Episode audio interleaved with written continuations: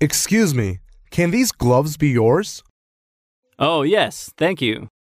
I saw them in the phone booth immediately after you left. I was in a great hurry, and I wasn't aware that I had left them behind. My name is Frank Sullivan. I live in this apartment building. Do you live here too? You must be new here.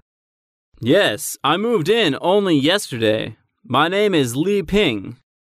So we're neighbors. Call me Frank. I live in 302. And you? I have number 402. How interesting. That's right over us. I hope I've not been making too much noise. I've just arrived from Shanghai and have got to move the things about a bit. No, no. It seems to me the Chinese are always very quiet. By the way, why not drop in for a drink this evening? My wife Kathy would be most pleased to meet you. Thank you. I'd love to. See you in the evening then, Frank. Have a nice day, Lee.